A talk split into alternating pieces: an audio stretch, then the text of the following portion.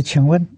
世界上地区性灾祸是该地区人民的共业，还是老百姓无故遭殃？在佛法里面讲是共业。所有一切灾难不可能是无故的，啊，没有没有这种事情，啊，通通有因，啊，有果必有因，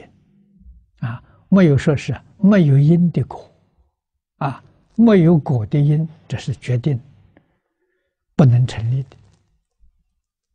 的，啊，所以业因果报丝毫不爽啊。